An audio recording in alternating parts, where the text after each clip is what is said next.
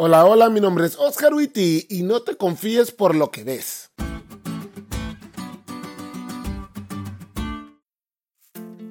¿Alguna vez has escuchado la frase pequeño pero picoso?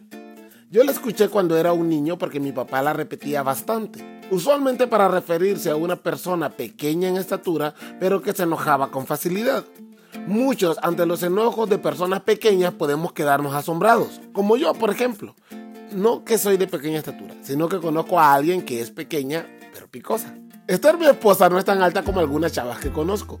Ella apenas me llega al hombro, pero ustedes no la han visto ni enojada ni jugando a las luchitas.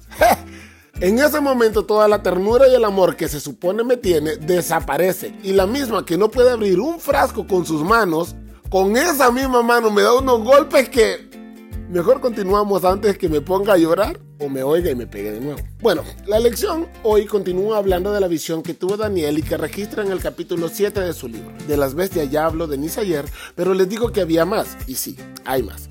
La bestia espantosa y terrible en gran manera, con 10 cuernos que en el podcast y el estudio de la lección identificamos como Roma en su fase pagana, de sus 10 cuernos, similares a los 10 dedos de los pies de la estatua de Nabucodonosor, y cuando digo similares no digo que eran cuernos parecidos a dedos de pies, ¿eh? para que no salgan con sus cosas, sino que son 10 y se derivan de Roma, porque los 10 dedos tenían hierro mezclado con barro, símbolo del hierro que representa a Roma en la estatua, y los 10 cuernos están en la cabeza de la bestia que representa a Roma.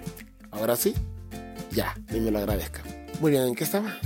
Ah, sí, los 10 cuernos. Daniel estaba viéndolos cuando de repente sale un cuerno pequeño y ese pequeño y tierno cuerno ¡paz!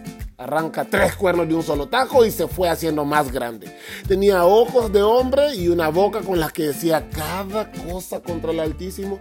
Ah, y ese mismo cuernito iba hacia guerra contra los santos y los vencía el muy salvaje. Y por si eso fuera poco, intentaría cambiar los tiempos y la ley. Todo esto durante tres años y medio proféticos o 1260 años. Sí, ya sé, ni me lo digas, es un montón. Y vos me preguntarás, pastor, ¿y quién es ese cuerno tan pequeño pero tan picoso?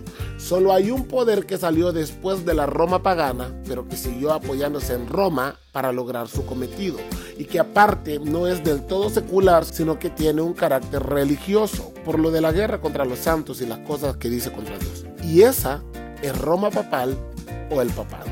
Las atrocidades realizadas por este poder contra los que amaban a Dios a lo largo de la historia son terribles y tristes. Tan tristes que entristecieron al mismo Daniel. Pero como es el estilo de Dios, hay esperanza. Y créeme cuando te digo que tenés que oír el podcast de mañana para conocer el plan de acción de Dios contra este cuerno pequeño.